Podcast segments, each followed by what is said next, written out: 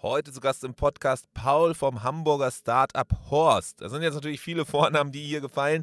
Diejenigen von euch, die auf dem Hamburger Meetup waren, kennen auf jeden Fall schon die Geschichte von Horst, kennen die Geschichte auch und die Erfahrungen von Paul. Er ist wieder hier zurück im Podcast nach dem eben spannenden Auftritt, den er hatte bei uns beim Meetup in Hamburg. Haben wir uns gesagt, okay, komm, Paul, wie gut wäre es, wenn du hier wieder vorbeikommst? Denn er hat auf jeden Fall viel zu berichten. Den Werdegang von eben dem Offline-Ladengeschäft, quasi die neue Generation Inspiration von Baumarkt, von Inspiration im Ladengeschäft. Das war eigentlich der Ursprung, wo Horst gestartet ist. Dann kam doch aber irgendwie alles anders. Es kam Corona-Zeiten, es wurde alles digital geschiftet und mittlerweile ist es ein Online-Only-Player. Quasi nur noch den Online-Shop und dadurch natürlich viel Umschwung und oh, Abänderungen im Produktportfolio, aber auch in der ganzen Präsentation der Produkte, der ganzen Herangehensweise, äh, marketingseitig, aber vor allem auch eben dem Shop. Und da gehen wir tiefer rein hier in dieser Folge. Wir gucken rein, was eigentlich Horst genau macht macht, was die Erfahrungen sind rund um den Online-Shop. Wir gucken auf das mobile Menü, aber vor allem auch die alternativen Einstiegspunkte, viel Inspiration, Themenwelten und Co. Also das, was super relevant ist eigentlich für jede D2C-Brand, für jedes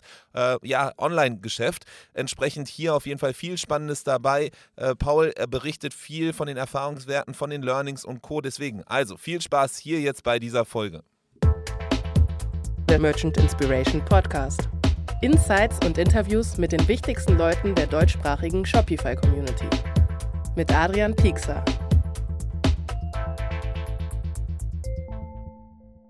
Das ganze Thema Performance Marketing, das ganze Thema ja, Ads schalten im digitalen Raum ist extrem zäh geworden, ist extrem eine Frustration für viele geworden. Seit dem letzten Jahr, aber vor allem auch eben seit den iOS-Updates ist das ganze Thema Tracking einfach eine komplette Blackbox geworden. Man weiß gar nicht mehr genau, was eigentlich da abgeht und entsprechend zahlt man mehr für weniger im Return. Jetzt gibt es da ein Tool im Speziellen und das möchte ich euch mal vorstellen. Das wird extrem gefeiert von den verschiedensten Shopify-Händlerinnen und Händlern, die es angefangen haben einzusetzen. Es ist Tracify.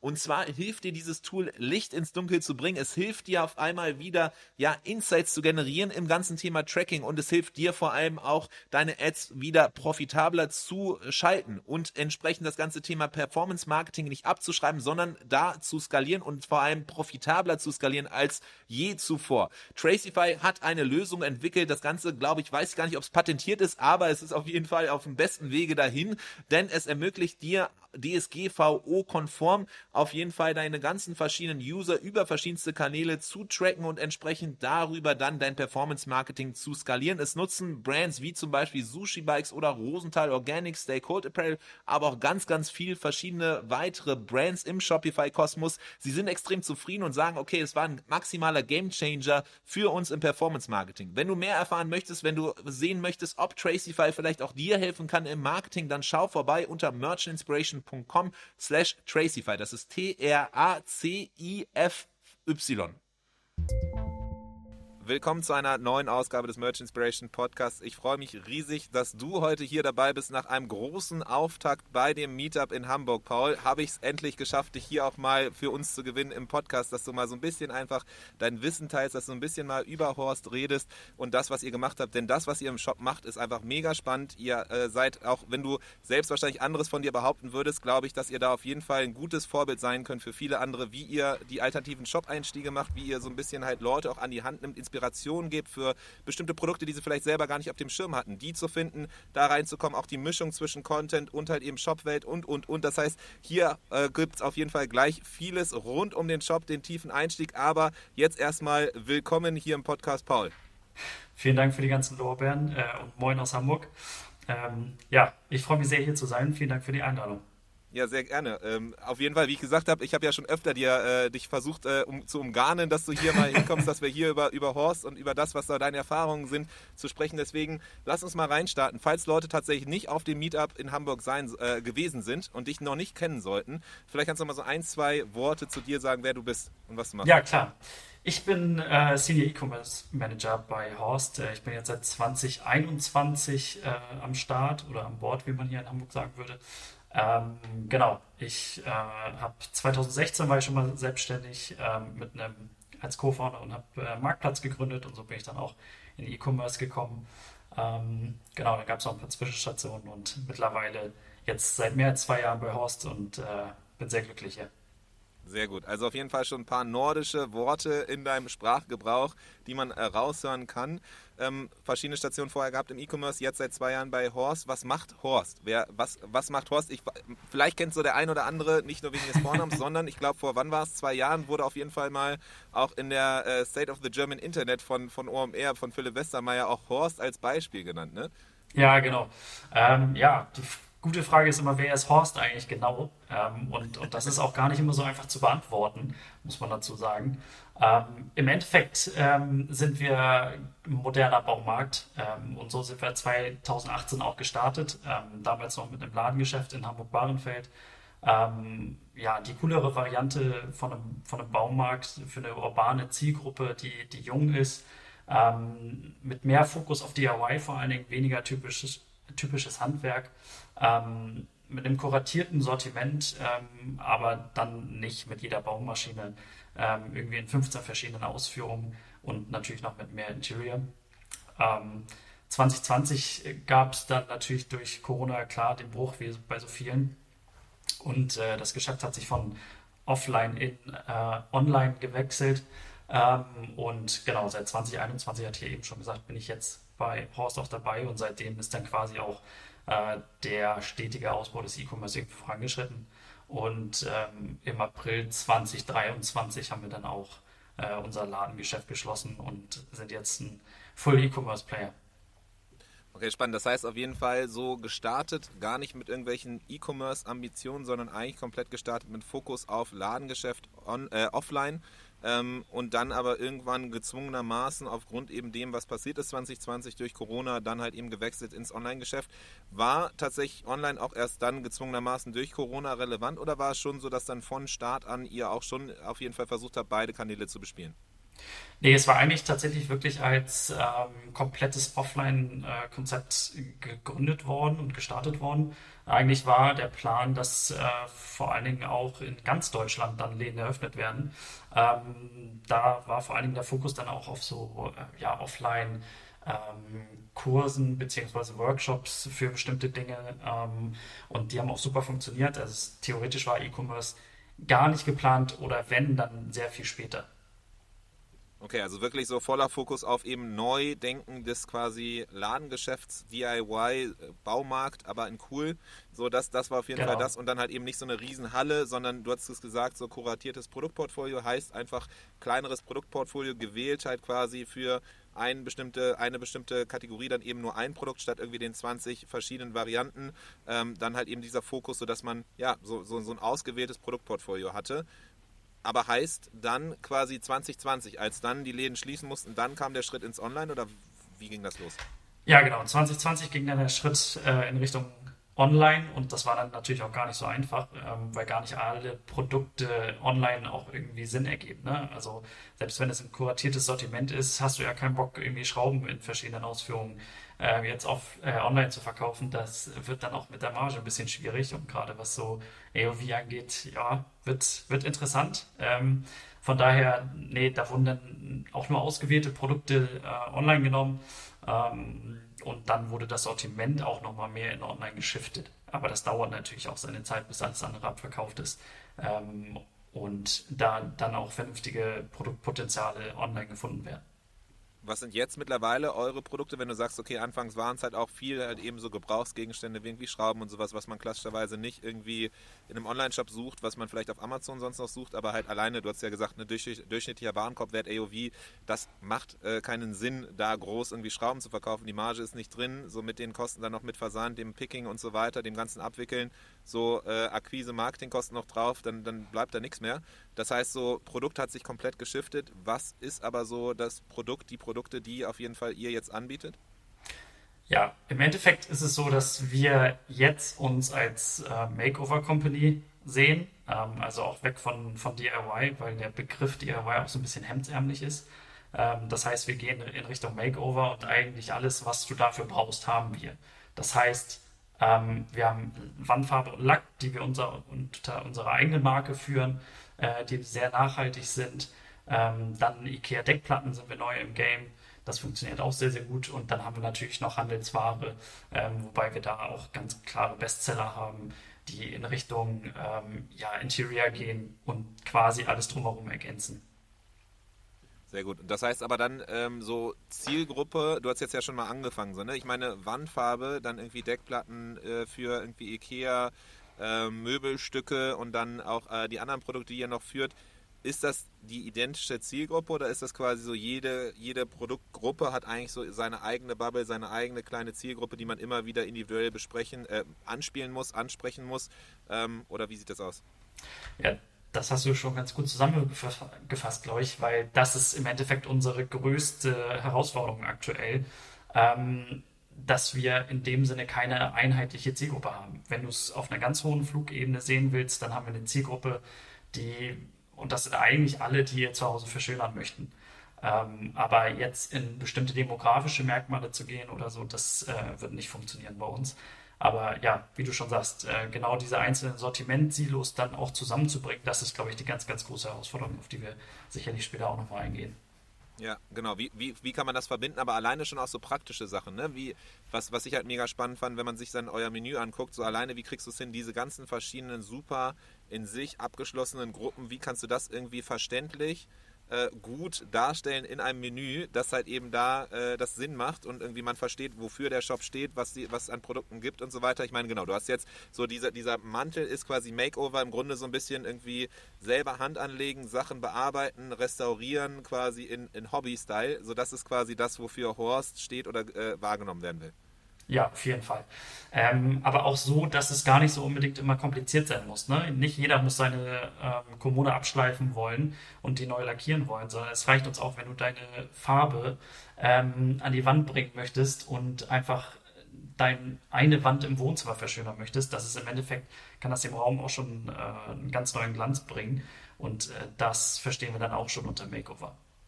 Okay, wer ist dann eure eigentliche Konkurrenz? Ist das dann der klassische Baumarkt, der offline stattfindet oder wer, wen würdest du so sehen? Oder ist es auch da wieder quasi jede einzelne Gruppe ist für sich gesehen wieder quasi ganz eigene Konkurrenzen? Äh, Konkurrenzen ja, auf jeden Fall.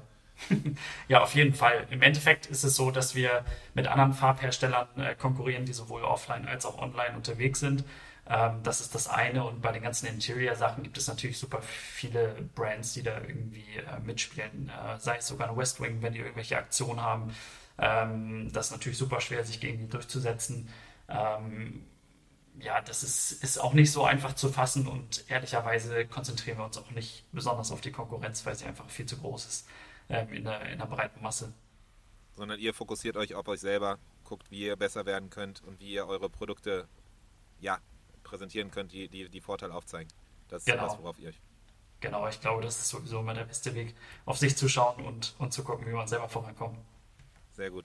Cool. Das heißt aber dann, äh, wie kommen Leute bei euch in den Shop? Äh, ist es dann sehr so die irgendwie Google Ads, Google Shopping, sehr Suchbegriff lastig oder geht ihr auch viel so über Inspirational, auch schon in den Ads?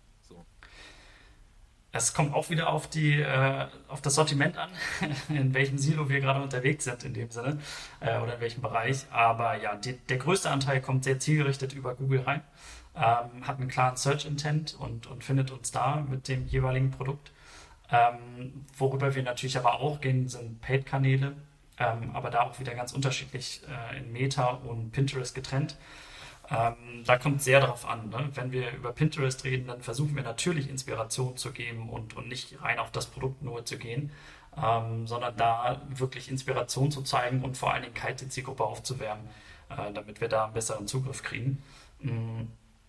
Und in Richtung Meta ist es dann sehr viel produktorientierter. Ähm, natürlich immer verbunden mit Inspiration, weil ich glaube, nur so funktioniert unser Geschäft ähm, und auch die KundInnen zu überzeugen. Aber ja, so ist es, glaube ich, eine ganz gute Zusammenfassung. Okay, das heißt aber dann, wenn wir jetzt uns mal so ein bisschen rantasten an das Thema User Journey und irgendwie, wie finden eigentlich Leute zu dem Produkt in eurem Shop, das sie anspricht, das ist ja immer so eine grundlegende Frage, egal in welchem Shop, egal welche Marke, das ist immer so eine grundlegende Frage, die sich viele äh, Brands halt eben stellen, okay, wie kriege ich es hin, die Leute zum Produkt zu bringen, das sie interessiert. Das ist ja bei euch nochmal viel, viel herausfordernder oder schwieriger, weil man sich halt einfach so viel komplexer Gedanken machen muss. Äh, verschiedenste Zielgruppen, verschiedenste Denken, verschiedenste Produktkategorien. Deswegen umso spannender, genau mit dir mal tiefer da reinzugehen. Was sind so aber eure ja, wichtigsten Seiten tatsächlich dann, wenn du mal erstmal so auf den Shop guckst?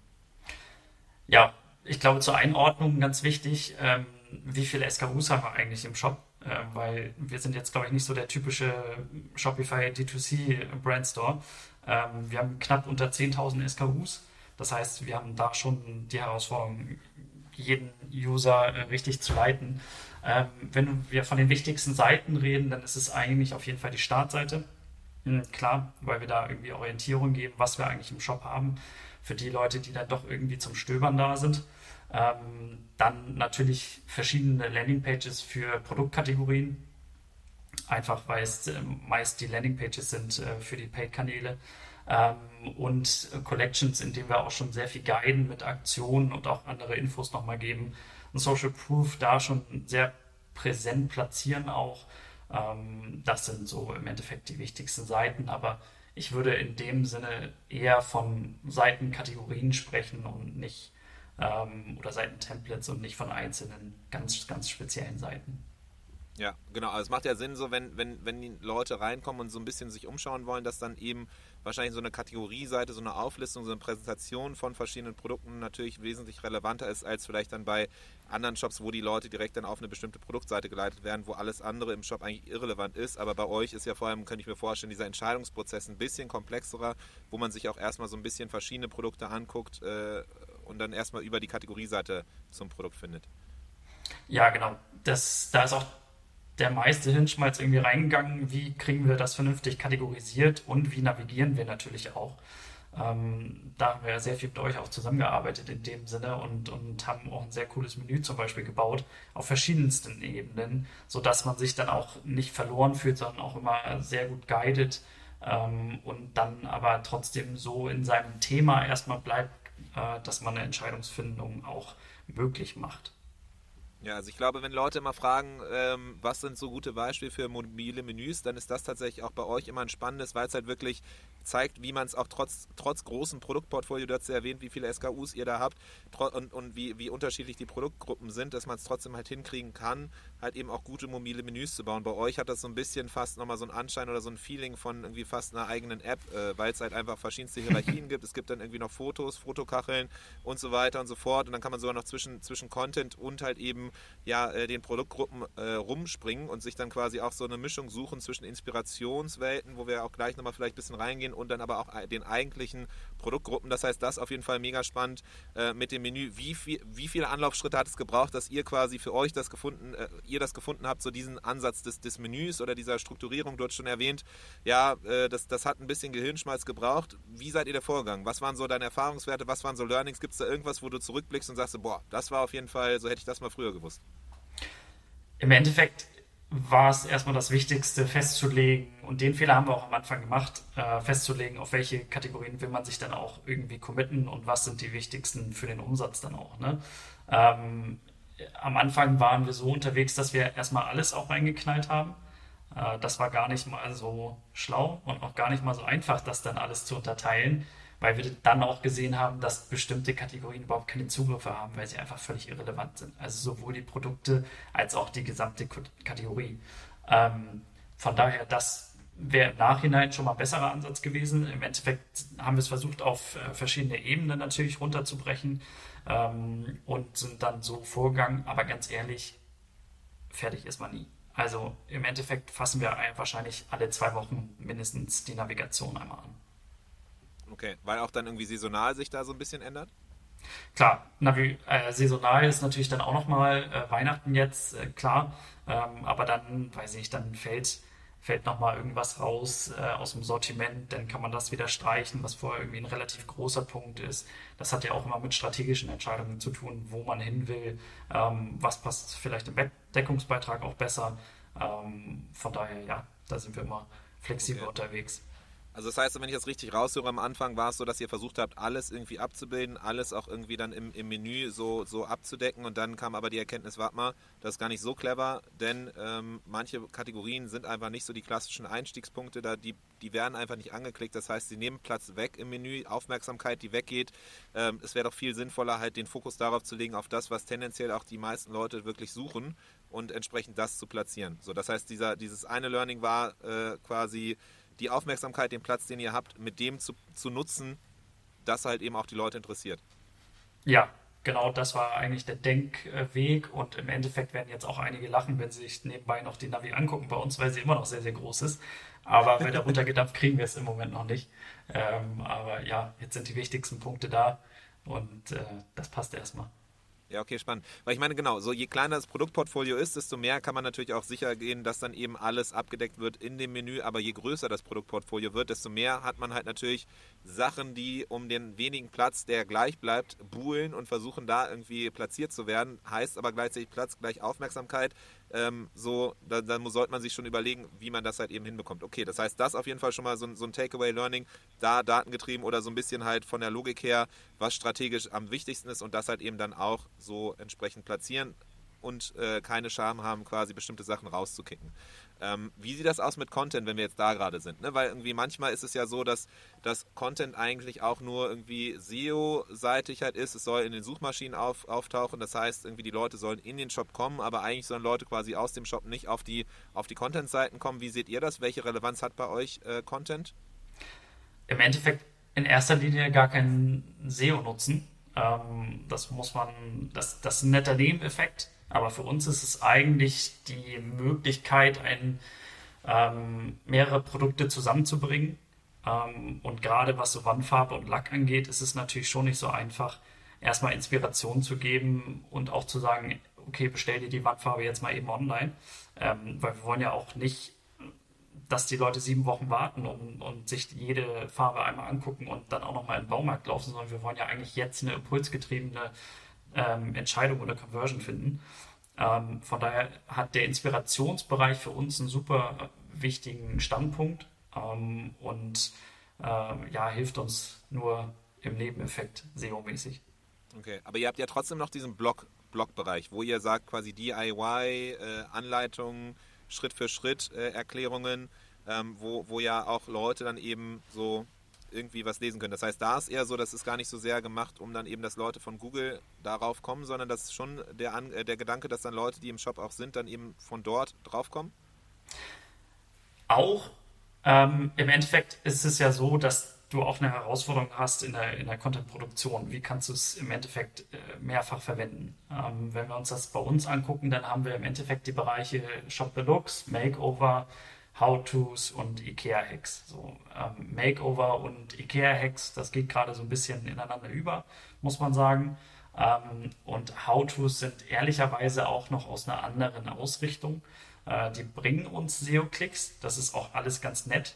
Ähm, aber da liegt nicht der Fokus drauf. Das ist ehrlicherweise, die How-Tos sind auch zum Beispiel ein Vehikel für unseren Kundenservice um einfach nochmal zu sagen, okay, wie streichst du eine perfekte Kante?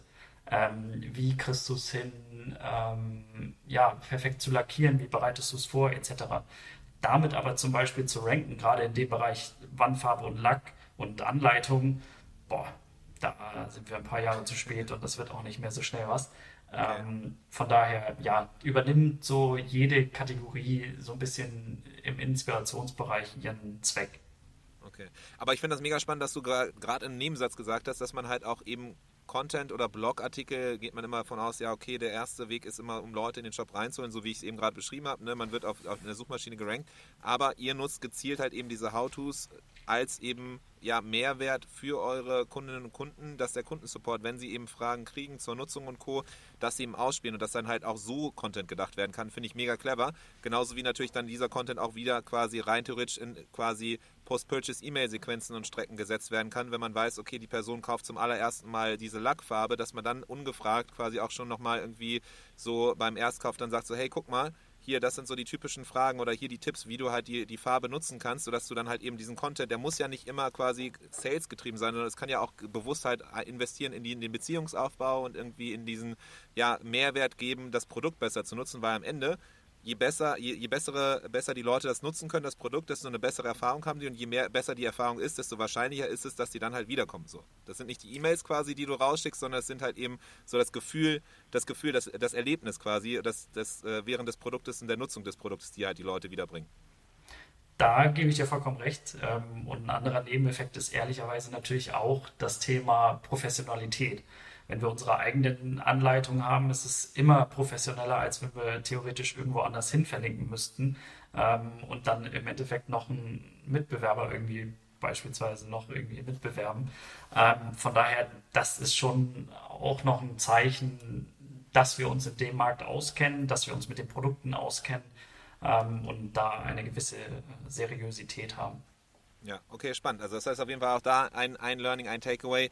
Und äh, was auch auf jeden Fall spannend ist, sich mal eure Blogartikel anzuschauen, weil die auf jeden Fall spannend gemacht sind. Auch alleine, wenn man sich dann mal anguckt, immer die Frage, die dann ja viele Brands auch eben haben, wo ich dann auch immer viel in, in Austauschen bin, ist tatsächlich diese Thematik mit rund um, okay, jetzt habe ich schon so viel Zeit reingesteckt, Ressourcen reingesteckt in Content-Kreierung.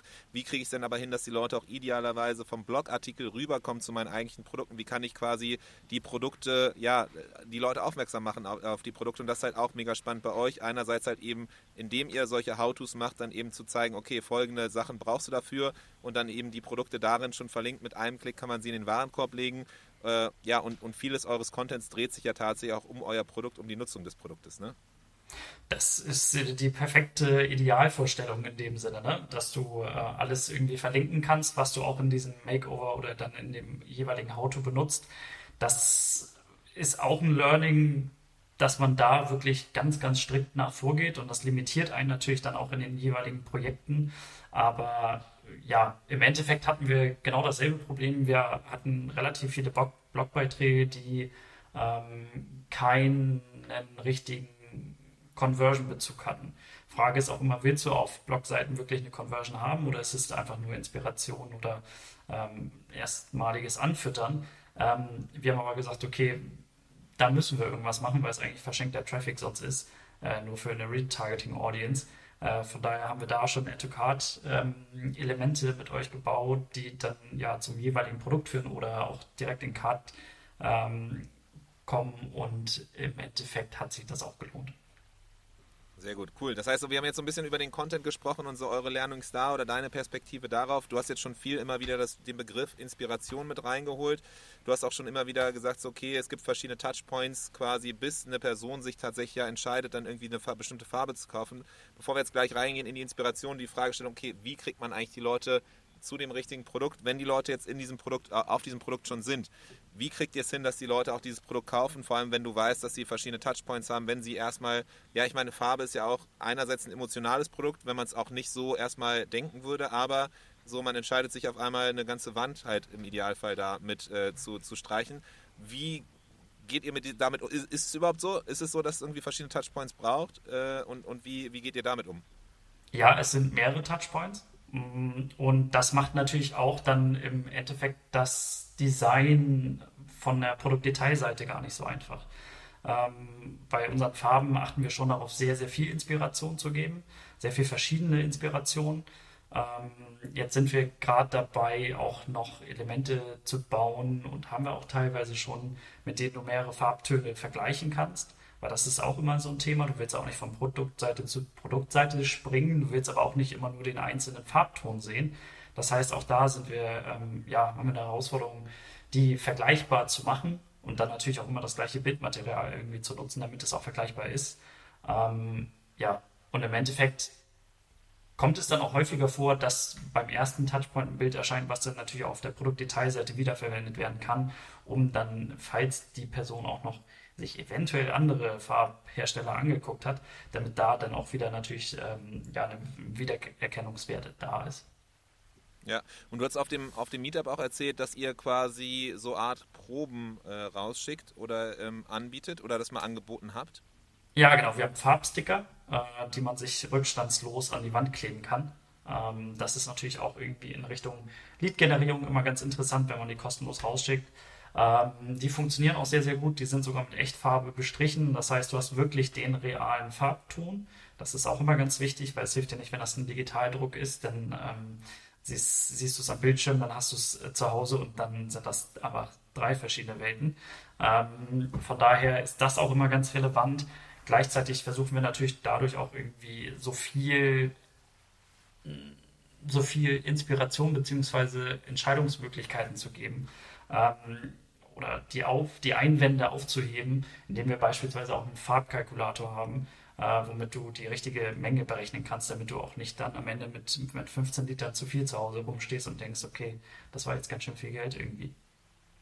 Ja, genau, und das ist halt die Sache, ne? Typischerweise, wenn man eine Wand oder ganze Wände von halt eben verschiedensten Räumen bestreichen will, dann ist das ganz, ganz schnell halt eben nicht nur ein Eimer, sondern ganz viele Eimer. Plus, wenn du halt eben selbst einen Eimer dir erstmal bestellst, dann hast du halt irgendwie, merkst du relativ schnell schon, dass dieser, die Farbe vielleicht gar nicht die ist, die du brauchst, dann hast du auf einmal noch so einen Eimer, der irgendwie dann im Keller steht oder der irgendwo rumsteht und deswegen, das ist natürlich eine Barriere.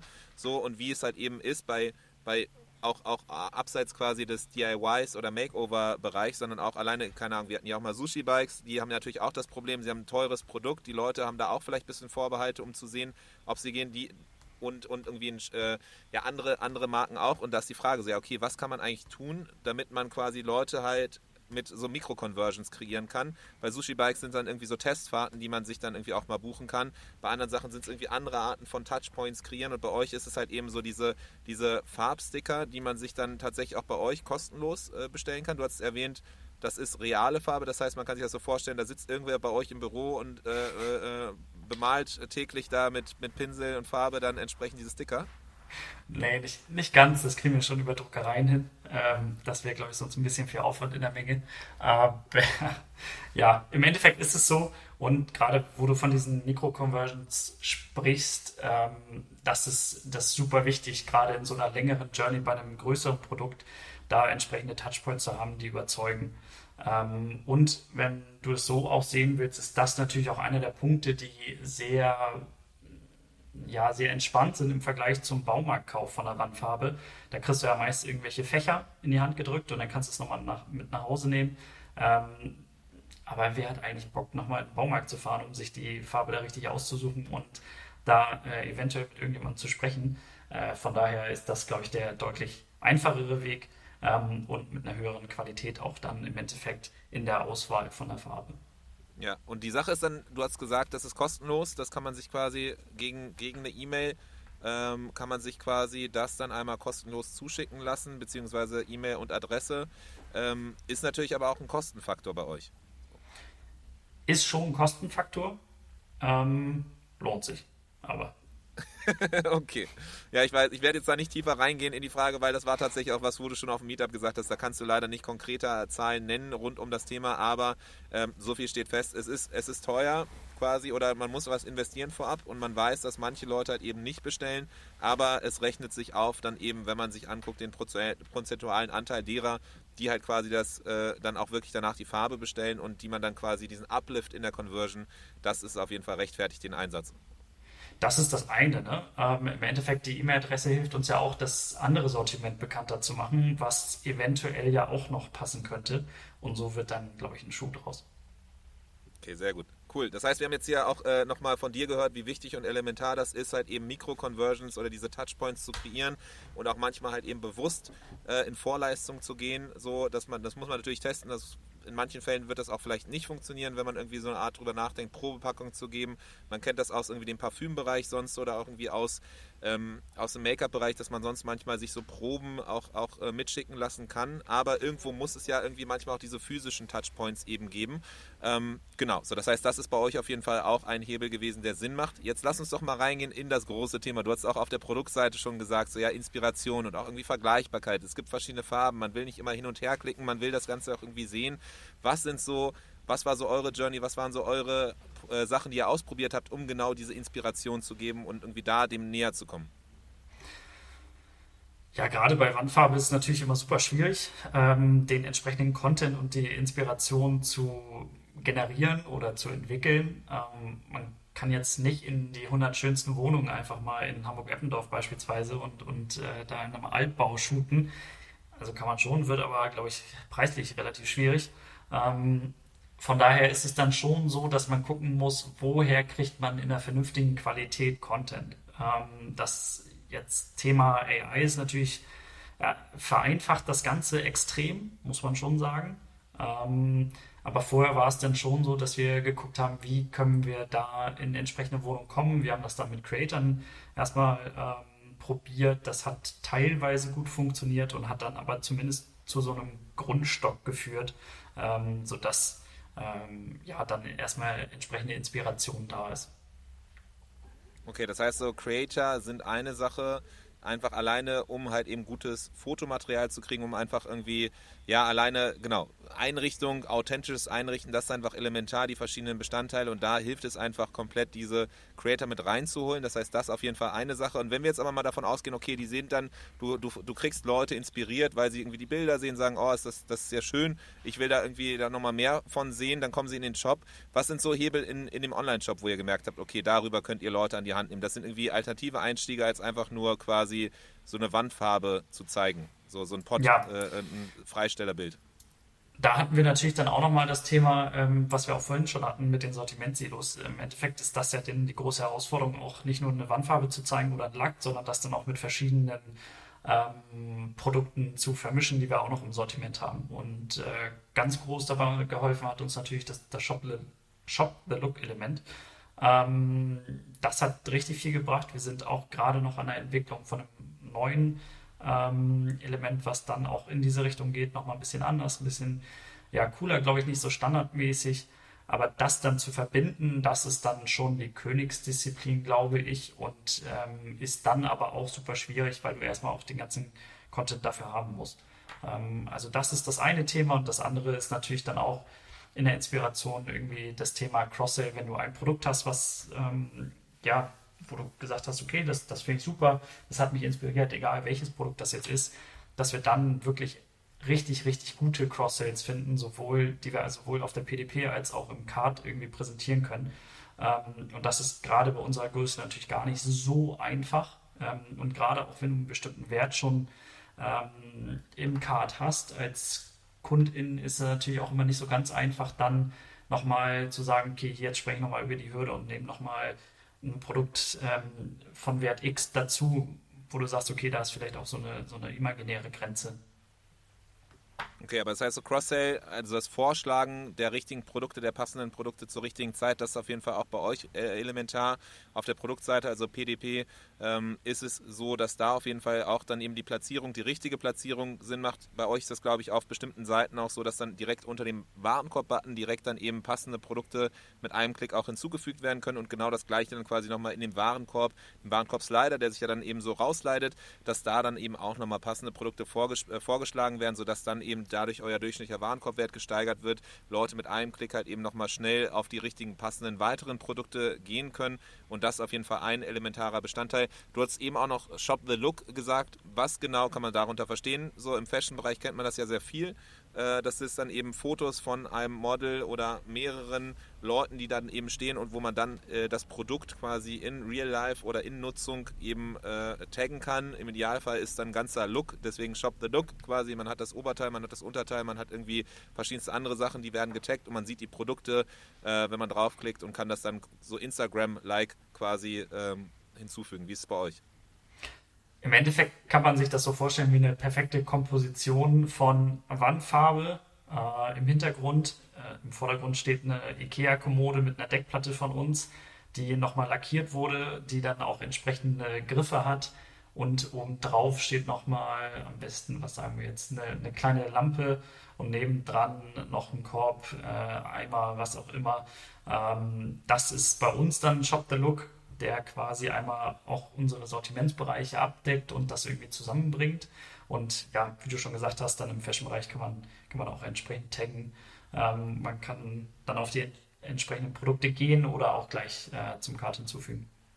Ja, genau. Und dann das Spannende finde ich halt bei Shops auch äh, immer, dass man so die verschiedenen Einstiege überlegt, wie Leute reinkommen können. Auch da Inspiration zu geben, nicht nur rein quasi nach Produkttyp und irgendwie nach davon ausgeht, dass die Zielgruppe ganz genau weiß, was sie eigentlich sucht, sondern halt auch eben alternativ sagst du, ja, komm, vielleicht weißt du gar nicht so genau, was du willst. Du weißt irgendwie ganz, ganz grob, äh, dass du, dass du spannend findest und irgendwie einsteigen willst in das in das Produktportfolio aber so ein bisschen an die Hand genommen äh, werden soll. Und das habt ihr ja auch. Das habt ihr ja auch mit verschiedenen ja, Themenseiten fast, kann man schon sagen. So einerseits dann halt eben, dass ihr verschiedene ähm, Stilrichtungen habt, nachdem man filtern kann, nachdem man dann halt eben auf bestimmte Seiten oder bestimmte Looks halt eben kommt. Das mega spannend tatsächlich, weil man sich das vorstellen kann wie so eine Art ja quasi Kategorieseite mit verschiedenen, aber für, für Stilrichtungen, die man dann auch filtern kann, wo man dann selber auswählen kann und dann halt eben genau darüber in diese verschiedenen Themenbereiche kommen kann, ne?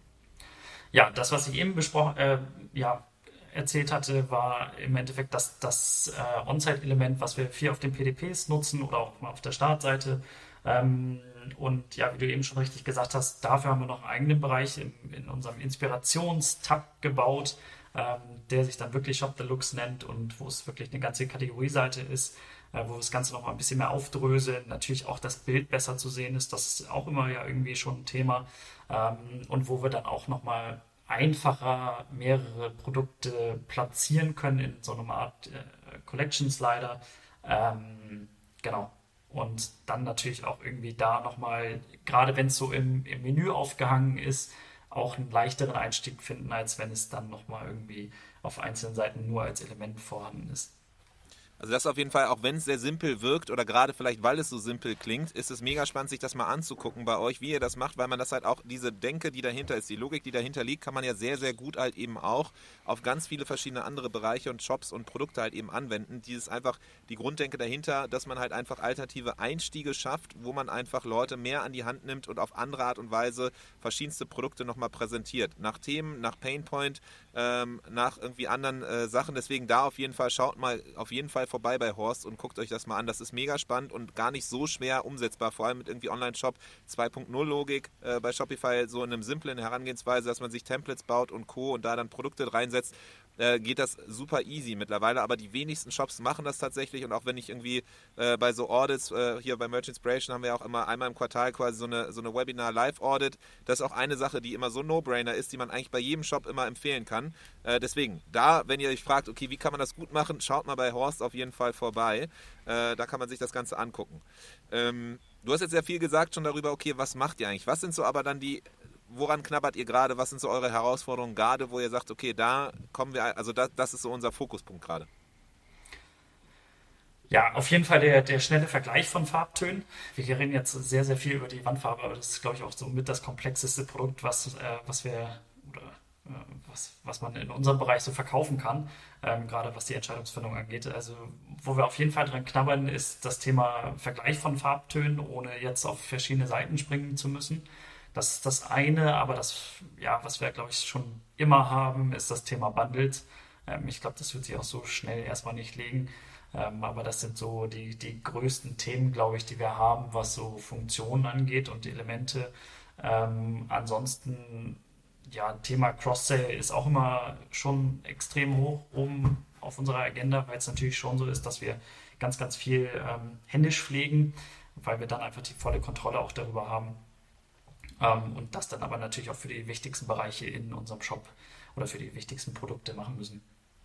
Cool. Gibt es irgendwie Learnings, Erfahrungswerte, wo du sagst, ganz, ganzheitlich, wenn wir jetzt nochmal so einen Schritt rausgehen, auf eben so deine zwei Jahre bei Horst, äh, die Arbeit mit dem Shopify-Shop und dem Ganzen, was ihr so, aus, äh, so rumhantiert habt, Erfahrungswerte, Learnings, Takeaways, so das war was? Ich glaube, wie immer, keep it simple. Äh, häufig ist man viel zu verkauft unterwegs ähm, und guckt sich auch gerne mal Daten nicht an oder interpretiert sie so, wie man sie selber schon im Kopf hat. Äh, von daher keep it simple, ähm, macht den Job nicht zu kompliziert. Ähm, manche Sachen dürfen und können auch einfach mal wegfallen und äh, sind, sind nicht so wichtig, wie man denkt. Ähm, also das ist schon eins der, der größten Learnings. Ähm, und ansonsten ist es auf jeden Fall so, wenn man jetzt über die Gesamtheit spricht, klar, nicht zu viele Apps nutzen einfach. Ähm, die meisten funktionieren eh nicht so, wie man es haben will. Von daher äh, sollte man da schon sich überlegen, was man, was man doch lieber custom machen lässt.